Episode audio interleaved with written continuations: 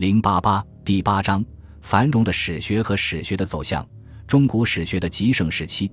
我们这里不是简单的罗列宋代史学的成就，也不是谈宋代史学史，而是从文化史角度审视宋代史学，考察它体现出的时代精神，着重把宋代史学放在文化思潮的大背景下，讨论它的特点与价值。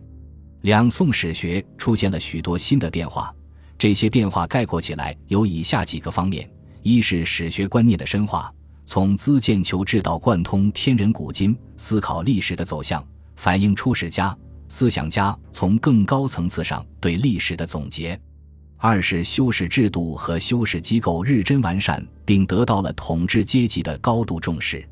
三是史家辈出，群星灿烂。四是史学典籍丰富，新的史书题材出现。特别要提出的是，史学是文化的重要组成部分。它的变化是社会变动的反应，同时史学与其他学科的发展又是紧密相关的。就两宋文化来说，理学与史学的相互作用是我们要着重探索的课题。本集播放完毕，感谢您的收听，喜欢请订阅加关注，主页有更多精彩内容。